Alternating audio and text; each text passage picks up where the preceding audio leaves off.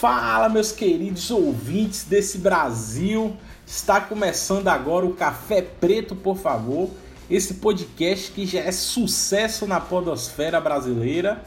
E nesse momento iremos falar dos últimos acontecimentos aí dessa política, um pouco das novas pesquisas, a, a campanha que mobilizou todo o Brasil aí, o, o Ele Não, né? Vamos ver se surtiu efeito ou não. Um pouco da divisão aí da, da esquerda e alguns outros assuntos que vão ser muito interessantes para esse cenário atual que estamos vivendo. E comigo na bancada eu tenho o prazer de compartilhar esse debate, esse conhecimento com esse caminhão carregado de porcelana. Dilson, diga aí, Dilson. Fala, Globão.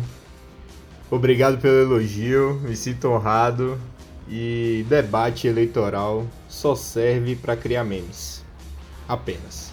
Minha, minha conclusão nessas eleições é essa: debate não serve para nada, debate lá da TV, a não ser para você fazer memes que são excelentes.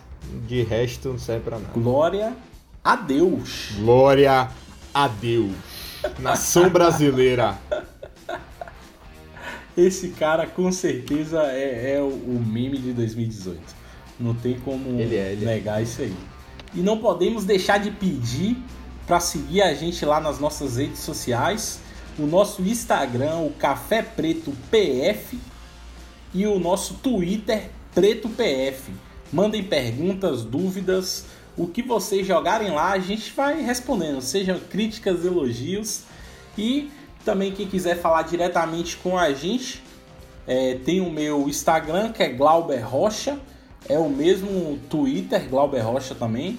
Só colocar lá, viu uma fotinha com um círculo amarelo, aquele sou eu. Viu lá, aquele sou eu. E o seu, Dilson, qual é? é pode seguir lá no Instagram, o Di Oliveira JR, DI Oliveira JR. E o Twitter também, DI Oliveira JR. Pode mandar pergunta lá, sugestões de pautas, qualquer coisa que a gente tá, tá respondendo. Nós somos solitários, então de tem muito o que fazer, então pode mandar pergunta que a gente a gente responde. Agora vamos deixar de marketagem aqui e vamos para o que importa, né? Que são essas discussões aqui altamente embasadas. E para começar logo, vamos falar um pouco das pesquisas, né? Que saiu agora. A gente percebe aí o Bolsonaro rompendo a barreira dos 30%, o Haddad oscilando um pouquinho. Será que chegou no teto ou não? Aí temos outros candidatos também que permanecem ali na, na mesma, né? E alguns que estão caindo. É, é, é um negócio meio, meio doido. A gente comentou isso aí, né? É, eu lembro no primeiro episódio a respeito do Bolsonaro. Sei lá que ele tinha chegado no limite dele, ali seus 26 pontos. Eu, particularmente, não acreditava que ele ia conseguir passar daquilo, não. Eu tô bastante surpreso disso. Pois é, Glauber. É, eu acho que esse final de semana mudou o rumo da eleição. Porque Bolsonaro tava. Não vou dizer estagnado, mas ele estava estável nos 26 a 28%. Ele não tinha subido tanto para a gente realmente perceber uma, uma subida dele, nem caído. Ele estava estável. E o final de semana da, do ele não, do, das mulheres indo na rua, do, das pessoas com, com viés mais de esquerda indo na rua protestar contra o, o Bolsonaro. Eu ia falar Bolsonaro agora. Já pensou? O bro, Brotonsauro ele. Brotossauro. Aí o Bolsonaro passou dos 30%, ele, ele cresceu. A pesquisa, hoje estamos no dia 4 de outubro. A última pesquisa que saiu, ele tem 35% dos votos, das intenções de voto e 39% dos votos válidos. Isso, o estopim disso foi o final de semana. Sim. Foi o final de semana, foi a exposição que ele teve com a passeata do eu não, do ele não, e com a passeata do ele sim no domingo, que o ele não foi no sábado, o ele sim foi no domingo. Então, eu não vou dizer que o tiro saiu pela culatra, porque assim, quem foi pra rua falar ele não, queria que ele caísse. E a intenção era para ele cair. Era para mostrar que você não gostava dele que queria, e não quer que ele fosse presidente. Só que o efeito foi o contrário. E aí cabe a gente aqui analisar ou pensar por quê. Minha opinião, talvez as pessoas que não estavam declarando voto ao Bolsonaro por qualquer outro motivo, estava declarando voto até no Alckmin ou na Marina, ou não sei, por ver a exposição toda que o Bolsonaro teve no sábado e por discordar do pensamento de esquerda, escolheram tomar logo partido do Bolsonaro nesse primeiro turno e não no segundo, e declarar o voto a ele. Por isso essa subida toda dele a chegar até nos 35%. Coisa que o Haddad tá nos 23. E é interessante também, é, indo aí na, na contramão, né? Se a gente pegar desde lá do dia 22 de agosto, que por sinal foi meu aniversário, a evolução da taxa de rejeição dele se mantém constante, não oscila muito. Vem ali de 43 para 46, agora para 45 mas a de Haddad cresceu da mesma forma que ele teve um crescimento de voto.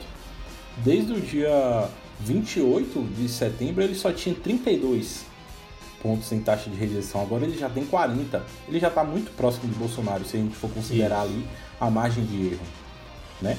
Então, com certeza a, a, manifestação teve seus efeitos aí. Eu acho que as pessoas vêm posicionando mais os, os seus votos, como você disse. E muito se fala na questão do Bolsonaro levar de primeira, né? Levar no primeiro turno, tem se levantado muito essa bandeira agora. Eu, particularmente, não acredito muito nisso. Eu acho que a gente vai ter um segundo turno é, Bolsonaro e Haddad. Mas essa eleição é doida, né? A gente já viu que determinadas previsões aqui foram quebradas. Pois é, o, a coisa do primeiro turno também tô contigo. Eu não acho que ele leva, apesar que ele tá crescendo muito, então já não dá para mais para cravar nada, não dá para prever nada nessa eleição. Tudo é uma surpresa, o tempo todo você tá surpreendido, mas eu ainda vou manter aqui a minha aposta, não vou arregar. E eu acho que vamos ter segundo turno sim, até pro bem desse programa. pra gente ter o que falar um pouquinho mais. A gente ainda tá pensando como vai ser a dinâmica aí do, do programa. Provavelmente vamos fazer aí um, um jornalzinho da política nacional. Toda, toda semana a gente vai manter vocês informados aí da, do Senado, da Câmara, de um jeito mais claro, até porque tem um bocado de político burro pra caramba que é eleito e tá lá legislando. Por que, que a gente aqui, afegões médios, não podemos entender de política de um jeito mais simples, né? Então, esse é o objetivo do Café Preto, por favor. Sobre o Haddad Global.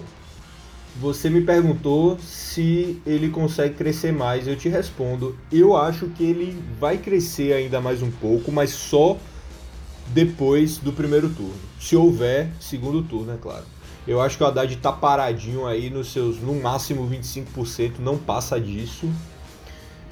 Porque tem muita gente engajando votos para o Ciro e não para o Haddad, com medo da simulação de segundo turno o Haddad está empatado ali com o Bolsonaro, às vezes perde, às vezes ganha. Então essa incerteza pra, para as pessoas de esquerda preferem o Ciro, pois o Ciro demonstra ser, ser ter resultados mais favoráveis ao segundo turno.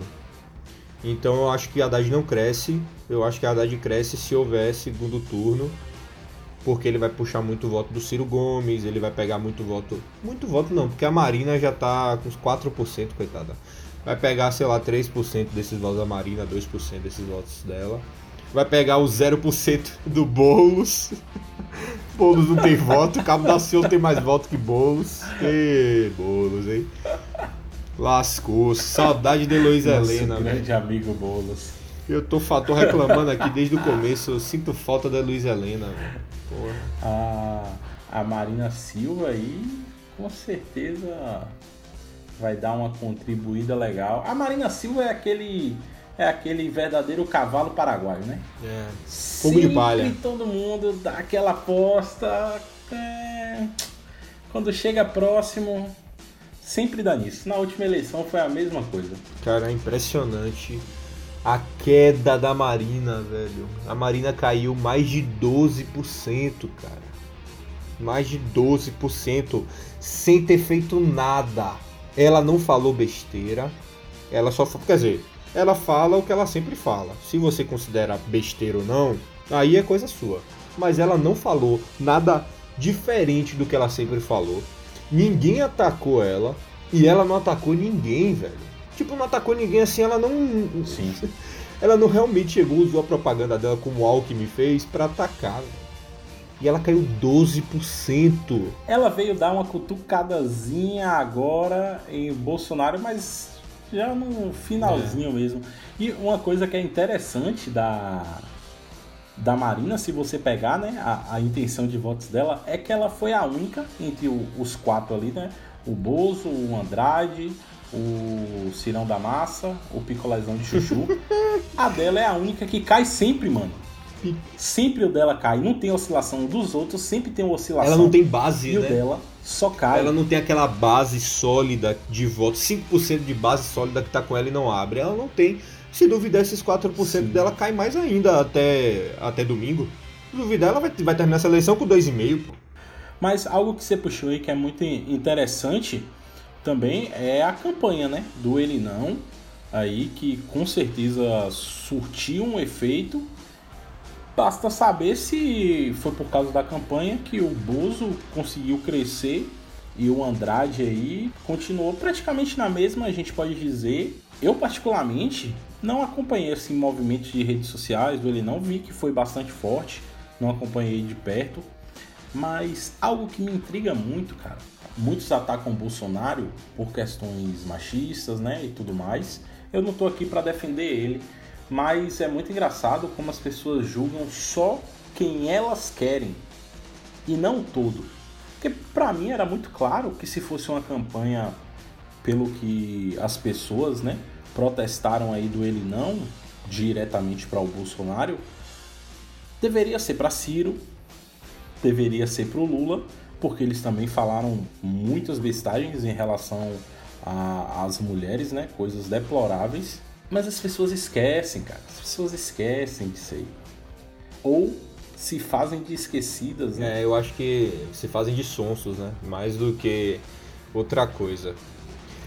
Esse final de semana do dia 29 e 30 de setembro, o fim, o fim de setembro de 2018, se a gente quiser dar um, um nome histórico para eles, para esse, esse final de semana, é o final de semana do final de setembro. A gente vai saber o que é, que foi o ele não e o ele sim. O, minha opinião, Dilson Santos Oliveira Júnior aqui falando.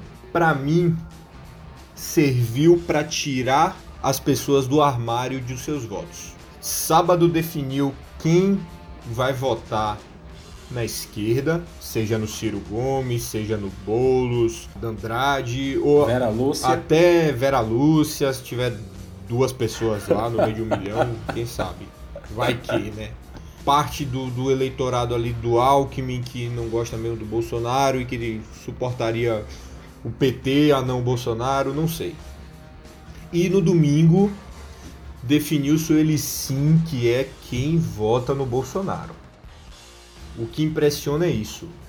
De um lado, um dia, foi todo um grupo, cinco a seis políticos, sendo ali não representados, mas indiretamente citados, né? Se o cara fala ele não, tem que ter alguém então, não é verdade? Contra um cara no dia seguinte sendo representado pelos seus eleitores e pelos seus é... seus simpatizantes. É e do outro lado, nós tivemos no domingo os, os eleitores do Bolsonaro sendo representados ali pelos seus simpatizantes, etc. Para mim, esse final de semana, ele. Não vou, eu não vou falar que sábado ajudou a conseguir votos para o Bolsonaro, eu acho que não, eu acho que só aquelas pessoas que não estavam declarando voto, aquelas pessoas que são anti-PT e não imaginavam que o PT poderia ganhar força. Aí eles resolveram declarar o voto ao Bolsonaro e no domingo se fez as pessoas que votam no Bolsonaro. Então não, não concordo com o Ciro quando ele fala que ao, ao ele não, não surtiu efeito ou, era, ou só ajudou o Bolsonaro, eu acho errado isso, porque é uma manifestação, é uma manifestação válida, vai. Se não gosta do cara, vá na rua e fale. E outras pessoas também não gostam, se reuniram, beleza. O tanto que o domingo também é válido, ele sim. Sim, e foi uma repercussão nacional, né? Não tem como negar. Com exposição em todos os jornais. Eu acompanhei o final de semana, acompanhei em partes, né? Porque eu tava mais importando com a NFL, sou fã de futebol americano, então tava mais ligado ali na ESPN do que no, no Globo News. Mas de vez em quando eu ia no Globo News pra ver. Mas é, é, é, é muito doido, velho. É, pra mim, o que resume essa eleição é que quem tem, tem medo. É. Quem tem, tem medo. Eu acho que esse foi o motivo da galera começar a se revelar, revelar mais seu voto a, a Bolsonaro, quem ainda estava em dúvida, quem ainda não tinha confirmado em si, pelo medo. O que está levando essa eleição é o medo. E eu, eu acredito muito fortemente que essa guinada aí do, do Bolsonaro na pesquisa tenha sido isso, cara. A galera tá com medo de ver o PT de novo no, no governo. Como tá vindo que ele tá na frente, vai votar nele para não querer um governo, né? É. É, é, é, o que acredito bastante. Mas lá na frente aqui do programa a gente vai falar sobre isso, sobre o voto. E aí a gente pode trazer essa ideia que você teve aí, essa reflexão que você teve. Mas vamos continuar aqui no, no nos candidatos. Daqui a pouco a gente faz a gente filosofa um pouquinho. A, a, a esquerda também se dividindo aí, né? O PT e o Ciro. O que é que você acha aí dessa, desse racha da esquerda? O racha da esquerda não é de hoje desde o começo dessas eleições, a gente viu o PT isolando o Ciro a ponto dele procurar uma vice dentro do, do próprio partido dele. Mas eu nunca vi a esquerda brasileira tão dividida quanto hoje. Pelo menos não do, do tempo que eu acompanho política e da, da, da história que eu tento ler sobre política. Acho que desde 2002, desde 98, a esquerda nunca esteve tão dividida. Aliás, 98 não, 94 Brizola se uniu ao Lula, foi. Ou foi 98? Ano, sim. Mas sim, mas foi 94 ou 98 ali. Então, ali se uniu. Desde, desde aquela união que eu não vi a esquerda tão dividida. Porque o PT. O PT deu uma guinada com fortalecido pelo Lula. E o Ciro, que tinha esperanças de conseguir biscoitar um segundo turno, está se vendo hoje novamente, né? 2002 foi assim, ele novamente perdendo no final para um candidato petista a ida dele no segundo turno. E surgiu essa semana um burburinho sobre uma chapa Ciro Alckmin Marina. A, acho que era Alcirina, o nome da chapa. A internet, a internet que batizou, Alcirina. Pelo amor de Deus, né? Você e... tá pegando essas notícias onde no fofocalizando com a mama brusqueira? fofocalizando. É, fofocalizando da politicagem. Tô pegando lá. o, o Ciro até foi perguntado sobre isso, não é nem fofoca. Perguntaram pro Ciro isso, ele falou que é, ele não, não cabia a ele declarar uma coisa dessa, até porque o Alckmin e a Marina eram, eram opositores a ele, né? Então era até deselegante da parte dele falar qualquer coisa, mas ele sim, um caso, se ambos topassem, ele aceitaria encabeçar a chapa. Lembre disso. Ele não falou em descer pro Alckmin subir, ou a Marina subir, etc. E essa chapa seria para frear o PT, porque o medo, o medo do pessoal de centro é que o PT é bem para esquerda, Bolsonaro é bem para direita. Ambos são extremos. O Alckmin Sim. não está errado quando ele fala que ambos são extremos sim. E o pessoal do centro, o medo é essa polarização e o segundo turno ser um segundo turno por dois polos distintos. E, e, o Bolsonaro consegue voto antipetista e o PT consegue voto anti-Bolsonaro. E aí vai ficar para decidir a eleição quem tem menos rejeição. Ou seja, vai ser uma merda é. o candidato. Não vai ser o candidato ideal é. para o Brasil. Vai ser o candidato menos pior, digamos aí, assim vai estar tá complicado, né? Porque os dois estão acima de 40% aí em índice de rejeição, tanto o Haddad quanto o, o Bolsonaro. Mas eu, eu, rapaz, eu sou meio suspeito em achar essa aliança de Ciro, Alckmin... Alci Alcerina. Alcerina. Alcerina. A chapa Alcerina. Primeiro eu até... Eu fiquei até surpreso do do Ciro não ter mandado prender o repórter que perguntou uma coisa dessa aí. Já começou minha surpresa aí. Ai, cara, a galera ficou. Teve gente que ficou brava aí, que, que a gente é. falou mal do Ciro no último ah, programa. E aí a gente ficou bravo. Absurdo você falar isso do cara, ele é centro. Ah, lá, viu? Centrão, ele é centrão, com certeza. Quero todo mundo vendo aí o documentário Educação do Mal. Gilson, já mostrei esse documentário para várias pessoas que iam votar em Ciro e eles já desistiram. Caraca. Infelizmente vão votar no Haddad agora. Ah, eu pronto. Você fudeu, conseguiu fazer uma coisa boa que teve um resultado péssimo igual. É isso. É a mesma coisa. Eu, assim, eu fiquei muito mal. É a mesma coisa se esse pessoal resolvesse votar no Bolsonaro. A mesma merda, velho. Eu fiquei muito mal depois que eu mostrei. Eu falei, porra, que merda. Isso que dá tentar ajudar o ser humano. Mas vamos lá essa divisão da esquerda aí é, como se falou, é algo que vem desde o começo, desde quando o, o Lula encabeçou mesmo o PT para ele falou não, é eu que vou ditar aqui as regras do jogo. Mas é, nesse segundo turno vai ser doido, véio. segundo turno vai ser doido. Eu ainda aposto que, independente de qualquer coisa, o Ciro ele continua aliado ao PT. O Alckmin eu acho que vai ficar fora dessa briga. A Marina também eu tenho meio desconfiança de que vai apoiar o PT. Acho que muito pelo medo do Bolsonaro ganhar, mas. É, mas já tem, já tem candidatos a deputado no PSDBistas, tucanos, ao redor do Brasil, declarando apoio ao Bolsonaro e não ao Alckmin. O SCAF hoje, candidato a, a governo de São Paulo, ele acabou de declarar apoio a Bolsonaro. Ele acabou de declarar, ele declarou hoje apoio a Bolsonaro. Ele é MDB. Teoricamente ele estaria com o Meirelles. Mas, ou seja, a gente já pode pensar no MDB apoiando o Bolsonaro no segundo turno. Não é difícil pensar isso. Se o candidato a governo do maior estado do país está declarando apoio a Bolsonaro já no primeiro turno, ora bolas. Por que não? No segundo turno, o MDB. O MDB também tá, tá rachado, né? A, a cúpula do, do MDB tá bem rachado, o próprio alto escalão, digamos assim, do MDB tá rachado, os caciques. Tanto que o, o maior de todos, o Renan, tava lá de mãozinha dada com a Haddad. Pra eleger é o filho né? dele. É, cara, então, o MDB é a maior prostituta desse país. É a maior prostituta. Isso. Eu lembro, um professor de história meu falava isso. O PMDB, o hoje MDB, a maior prostituta que esse país já teve. Não fale assim do partido que produz os maiores estrategistas políticos, encabeçados pelo, seno, pelo senhor Renan Calheiros.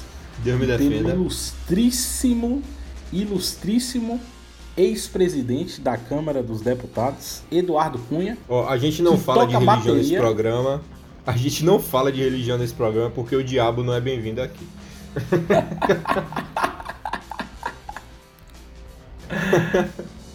Cara. Sou... Você gostou? Você gostou do. Essa foi boa.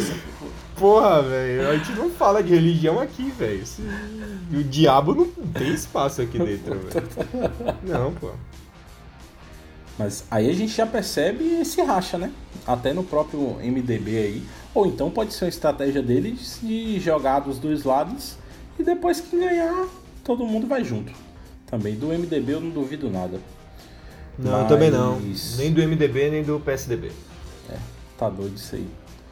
E aí vem algumas reflexões né, que nós podemos fazer sobre o, o voto, seja moralmente falando, seja é, questões ideológicas, questões mesmo de preocupações pessoais, que as pessoas chamam de egoísmo, que eu não considero muito, e até as pessoas como eu, estou cogitando no segundo turno, em votar nulo ou votar branco, que no final vai dar quase no mesmo. Eu não entendo nem porque tem branco e nulo, porque em termos jurídicos vai dar quase no mesmo. É, não é a mesma coisa. Pois é, Globão sobre isso. Essa semana eu vi nas redes sociais muitos amigos meus, alguns próximos, outros mais distantes, extremamente engajados, extremamente engajados em fazer campanha política. Eles se viram numa situação onde um segundo turno entre Bolsonaro e Haddad estava sendo inevitável e começaram a ficar desesperados. Porque não porque para mim, minha opinião, não porque o Haddad estava indo para o segundo turno. Muitos ali votariam tranquilamente no Haddad ou votariam tranquilamente no PT. Mas a situação do Haddad no segundo turno preocupa eles no ponto que Haddad é o candidato que pode perder para Bolsonaro de verdade. Porque Bolsonaro até então estava empatando, perdendo um pouquinho para o Alckmin, perdendo de muito para o Ciro. Mas Haddad era o candidato que o Bolsonaro sempre ganhava ou empatava. Poucas vezes o Bolsonaro perdeu nas pesquisas de opinião pro, pro Haddad. E eu vi esses meus amigos fazendo muita campanha para Ciro falando, se comunicando diretamente com eleitores do PT e com eleitores do Bolsonaro, pedindo por favor que votasse no Ciro, que não votasse no Haddad, pois se, com o Haddad no segundo turno a chance do Bolsonaro ganhar era maior. E aí eu, amigos até que me cobraram. Pô, você tem um podcast agora, cara, que fala sobre política. É, fala no seu podcast, ou cadê? Você vai votar em quem? Como é que você vota? Cara, aí eu cheguei para um desses meus grandes amigos, não vou citar o nome aqui, mas se ele estiver ouvindo, ele sabe. E eu falei para ele, cara, vou ser sincero, nessas eleições provavelmente eu vote nulo, isso se eu votar. Se eu for votar. Porque eu moro em Salvador, voto no interior, mantive meu título no interior. Então eu não quis mudar, eu quis que meu título continuasse ali. Mas essa eleição em si, eu me senti extremamente decepcionado com a, a, representatividade. Eu não tive um candidato que realmente comunicasse comigo de uma forma positiva. E aí eu pensei, para que que eu vou votar em alguém que eu não acredito? Eu fiz essa pergunta a mim mesmo. Globão, a gente já conversou sobre isso, você deve ter feito essa mesma pergunta. Eu também decidi junto com você a votar nulo. Não tô aqui é, incentivando ninguém a votar nulo e nem a votar no Bolsonaro, ou a votar no Haddad, ou no Ciro, ou no Cabo da Ciolo. Se votar no Cabo da Ciolo vai ser maneiro. Bate uma foto e me manda. Mas no resto eu não estou incentivando a votar ou não votar. Eu só estou falando experiência minha que eu não considero antiético ou de moral baixa votar nulo porque eu não quero votar em alguém que eu não acredito. Eu já votei em pessoas que eu não acreditava. Ainda bem que essas pessoas não ganharam porque se mostraram é, corruptos ou incompetentes. Mas eu me recuso a votar no menos pior hoje. Quando eu tento alguma coisa, eu tento fazer ela do melhor possível e não o menos pior. E mesmo pensando de forma administrativa, você tem que trabalhar com redução de danos e e às vezes o menos pior é o melhor. Eu prefiro, se eu tenho uma opção de escolher o melhor, eu prefiro escolher o melhor. E hoje para mim o melhor voto é o nulo. E eu vou continuar com ele. Eu vou estar junto ali dos 20 a 30% dos que votaram nulo nessa eleição, que está crescendo. E nesse ritmo, se o Brasil não mudar, o que eu acredito que não vai mudar, os votos nulo, nulos vão bater a casa dos 40 e aí talvez seja, sejam os votos nulos que vão mudar a política nacional. Cara, é, é algo interessante isso aí que você falou. Assim, isso que você falou das pessoas, eu recentemente entrei no meu Facebook, que não é algo que eu faço muito, mas eu entrei e vi uma enxurrada de gente, cara, falando do Ciro, pedindo, implorando, velho, implorando para votarem nele, para ele poder ir para o segundo turno para derro derrubar Bolsonaro. E felizmente a gente chegou a esse ponto, sabe?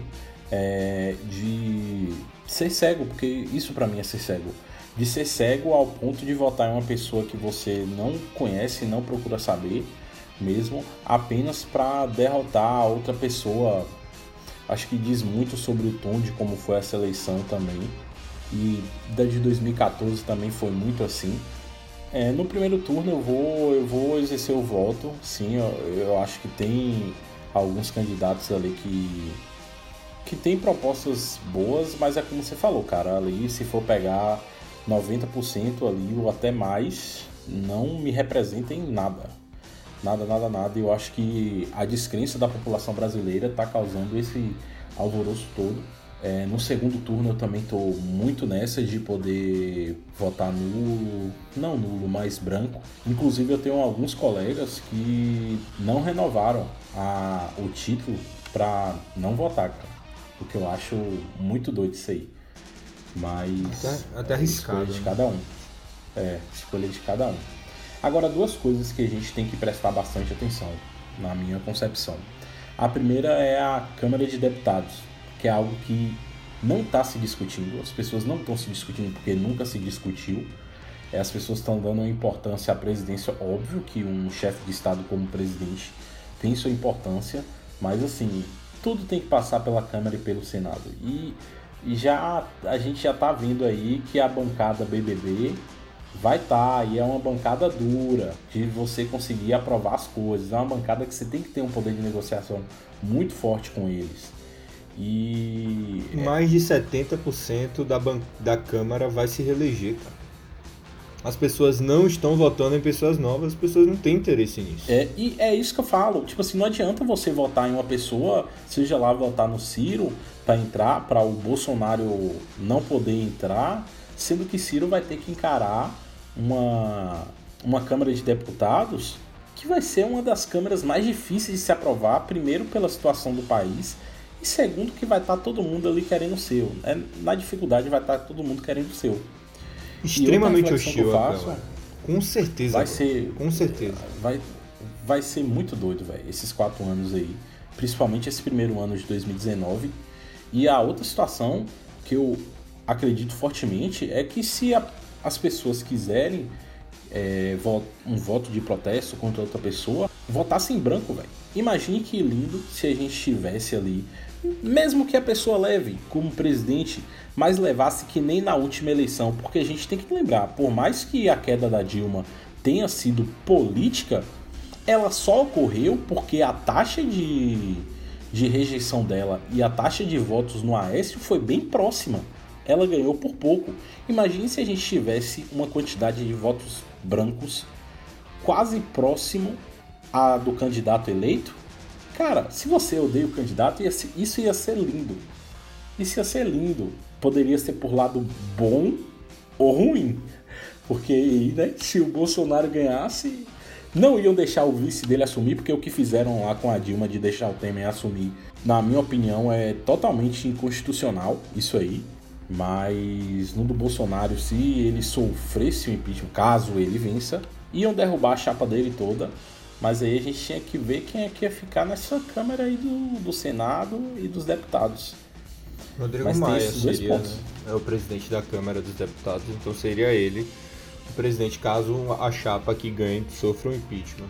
Pois é, então acho que a gente puxando, pegando disso, esse papo um pouco mais sério que a gente está agora, a gente podia falar das, dos 30 anos da Constituição. Esse documento que nos guia até hoje, como disse Ulisses Guimarães, o documento da liberdade. E Grande muito... liberdade.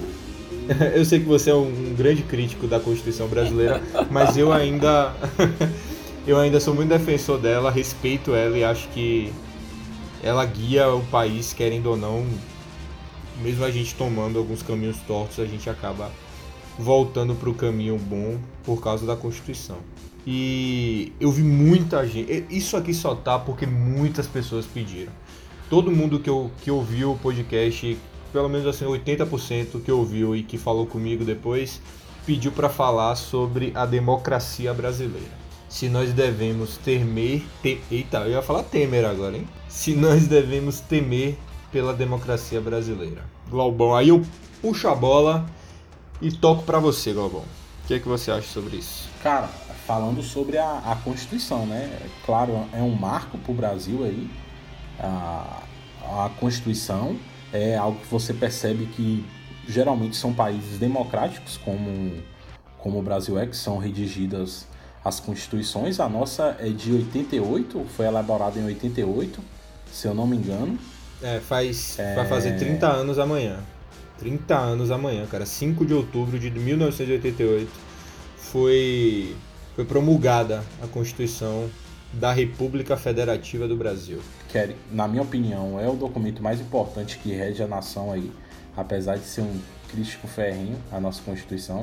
Acho que tem que dar uma ajustada em algumas coisas. E em relação, Wilson, a temer pela democracia, eu, eu, eu temo, cara. Eu temo, porque assim, é como você falou mais cedo aqui. Provavelmente quem vai pro segundo turno são duas pessoas totalmente extremas, né? Temos aí o, o Haddad de esquerda e temos aí o Lula. O, o Lula. Oi, ô oh, ato falho, Que ato falho sinistro, hein, rapaz. Ó, você é, que tá ouvindo até agora e você que vota no Bolsonaro se sentiu ofendido por Glauber ter confundido o Bolsonaro com o Lula, não desligue, velho. Por favor. Não façam, não façam a hashtag Café preto não, por favor, gente. Por favor, Caraca, só assim pra bombar o podcast, né? Vai, Globão. Haddad versus Lula no segundo turno. o Haddad e o, o Bolsonaro aí, da extrema direita, podemos dizer assim, porque na minha opinião ele não é nada de direita. E eu acho que a gente tem que temer pelas consequências, cara. Primeiro, do Andrade, né? O Andrade é um cara que defende aí a, nitidamente, assim como a bancada do PT e algumas outras pessoas de esquerda, a soltura do Lula. E você percebe que tem um cara aí que está rondando novamente, estrategicamente, o PT, que é o José Disseu, que falou umas coisas aí. Pois é, né? É, preocupantes. Um pouco preocupantes, né? Um pouco preocupantes. E querendo ou não, ele ainda é uma voz muito ativa, apesar da rixazinha que ele e Lula tiveram, em questão aí de algumas coisas da Lava Jato, mas ele é uma figura muito importante dentro do Partido dos Trabalhadores.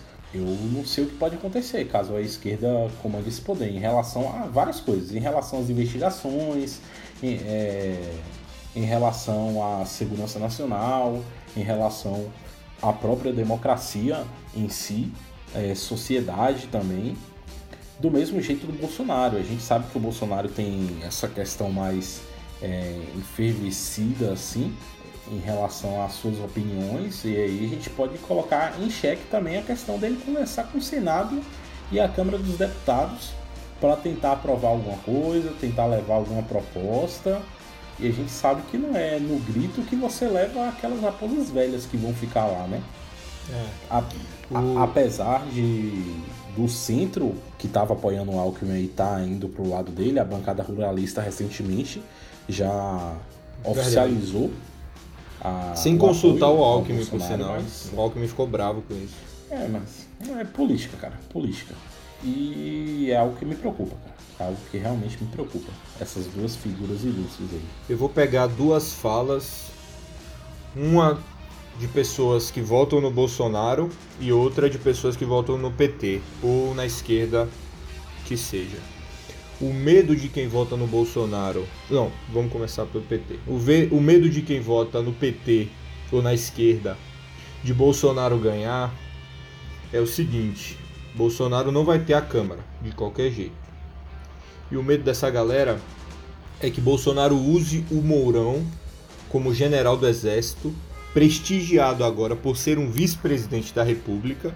Não temos um, um membro do Exército no executivo, é, nós tivemos o último, desde 89, o último foi agora o Vilas Boas, que foi o ministro da Defesa. Desde então não tinha nenhum membro do Exército num cargo do executivo. Então, e, e você tendo um vice-presidente da República, gen, general da reserva, é algo que prestigia o Exército. O medo desse, do pessoal da esquerda é Bolsonaro usar o Mourão para conseguir impor um certo medo na Câmara em relação a as propostas que o Bolsonaro as propostas que o Bolsonaro enviar para a Câmara que não forem aprovadas, o Bolsonaro vai usar o Mourão como uma certa ameaça à democracia.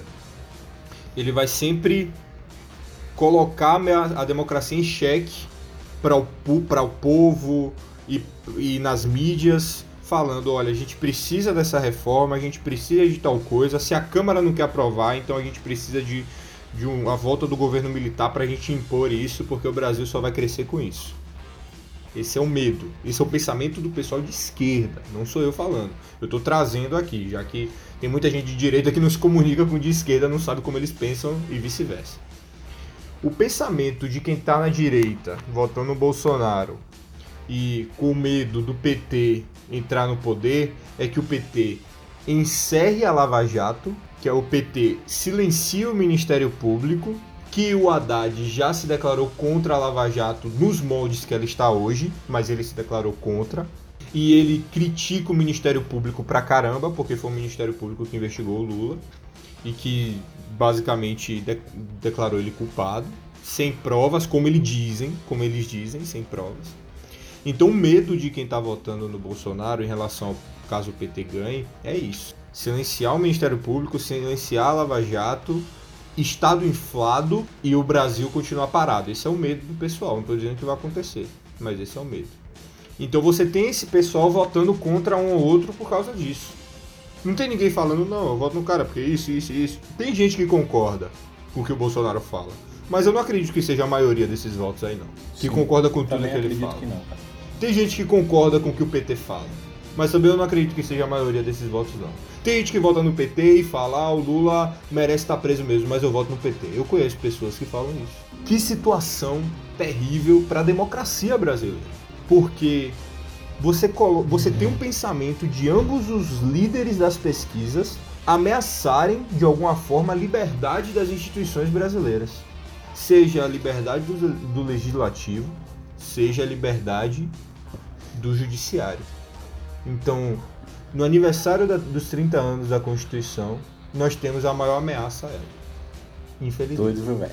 Doido. Eu confesso que depois dessas duas reflexões aqui, eu saí meio depressivo e pensando novamente que porra eu vou fazer é. da minha vida depois que acabar essas eleições. Mas querendo ou não, é tudo especulação, é tudo reflexão, isso que a gente está fazendo aqui. Só ano que vem mesmo, para a gente saber o que de fato vai acontecer. Eu espero que o Brasil avance, cara, independente de quem ganhe.